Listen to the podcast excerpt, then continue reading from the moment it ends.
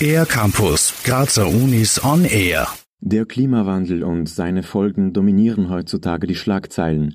Ein weiteres, sehr dringendes Problem läuft aber bislang weitgehend unter dem Radar der allgemeinen Wahrnehmung.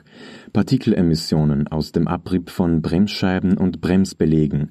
Warum dieser Bremsstaub erforscht werden muss, erklärt Peter Fischer, Leiter des Instituts für Fahrzeugtechnik an der TU Graz. Seit dem Jahr 2017, 18 herum wissen wir, dass jetzt nur der Anteil Bremsemissionen höher ist als der Anteil Abgasemissionen. Dennoch ist dieser Feinstaub so gut wie unerforscht. Peter Fischer. Man weiß nur, dass, oder man vermutet eigentlich nur, dass wir da hochkarzinogene und hochgiftige, hochtoxische Stoffe dabei haben, kleinste Partikel, die bis tief in die Lungen und in die Blutbahn dringen. Solange die Bremse kalt ist, werden nämlich nur reine Abriebprodukte erzeugt.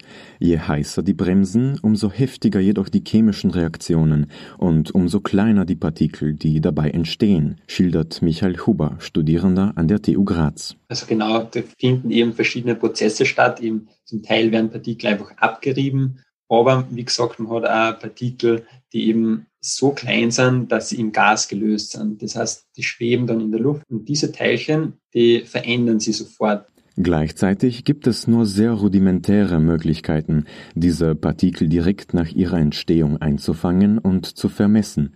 Michael Huber. Und was das Problem wiederum ist, man weiß nicht, wie sich die Partikeln entwickeln, welche chemischen Reaktionen die durchlaufen, mit welchen Partikeln die reagieren, die sowieso schon in der Luft sind, durch Reifenabrieb, durch Straßenstaub und so weiter. Und da finden einfach sehr viele unterschiedliche chemische Prozesse statt, die eigentlich noch sehr unerforscht sind. Doch besonders in einem bergigen Land wie Österreich ist das Thema ganz wichtig, erklärt Michael Huber. Das heißt, wir haben Pässe, wo wir runterfahren und stark bremsen. Und genau bei solchen Stellen haben wir dann wirklich Extremszenarien, wo dann auch wirklich sehr viele Partikel emittiert werden. Und doch wird genau dieses Problem in Österreich bislang leider kaum wahrgenommen.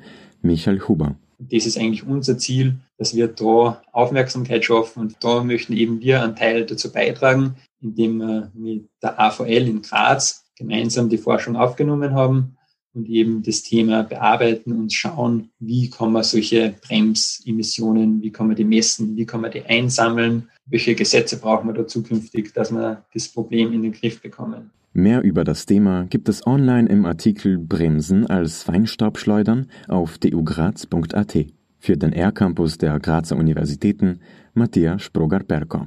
Mehr über die Grazer Universitäten auf ercampus-graz.at